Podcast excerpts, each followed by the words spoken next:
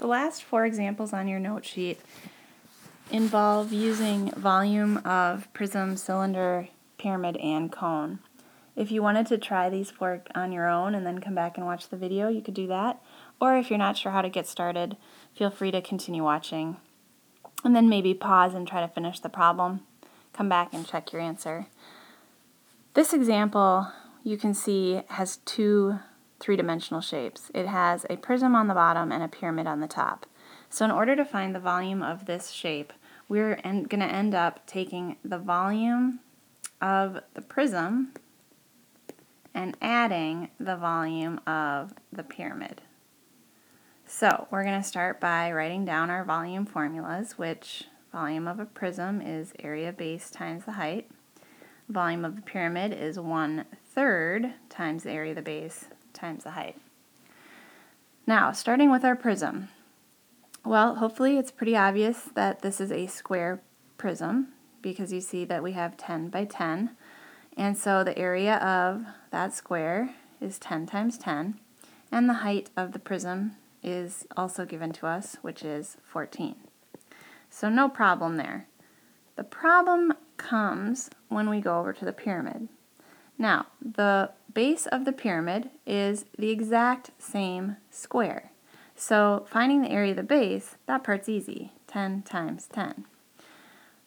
We run into a little glitch when we have to give the height. And that is because they give us the slant height of the pyramid is 13. We need the height of the pyramid, which is this. So what I'm going to do is I'm going to draw a right triangle. And I still have a problem because I don't know what that is. So what I'm going to do is I'm going to come down here and I'm going to draw this square. Okay, so what I'm doing is just redrawing this square. And I'm showing you that this piece right here is that.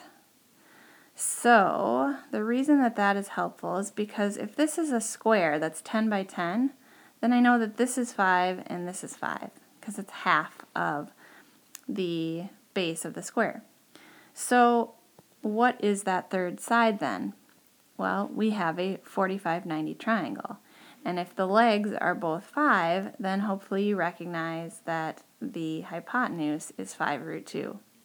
Which means if we go back to our picture up here, this side of the right triangle has to be 5 root 2. So if I have 13 and 5 root 2, then I will be able to use Pythagorean theorem to solve for h. So down here I am going to set up h squared plus 5 root 2 squared equals 13 squared. Now, if you are solving for h, notice in the directions that it's approximate. So go ahead and when you're solving for h, just round your answer h is equal to the square root of 119. And actually, I'm not going to round my answer till I plug it back in over here. So I'm going to leave h as the square root of 119 when I put it in to my formula.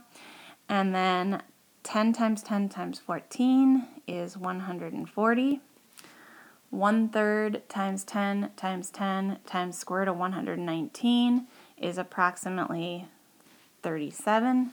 And so when I add those together, I should get about 177 cubic yards for the volume of this shape. Number 9, we have the volume of a right triangular pyramid is 168 cubic units. The right triangle that makes up the base of this pyramid has legs that measure 6 units and 8 units we want to find the height of the pyramid. So what we're going to do is, because we're dealing with a pyramid, we're doing one third times the area of the base times the height. And because it is a right triangle, the area of the base is one half. Oops. I don't know why my pen's not working. Sorry. The area of the base is one half times the base times the height of the triangle times the height of the pyramid. Now we're going to plug in the volume. They tell us is 168 and we have that is equal to one third times one half.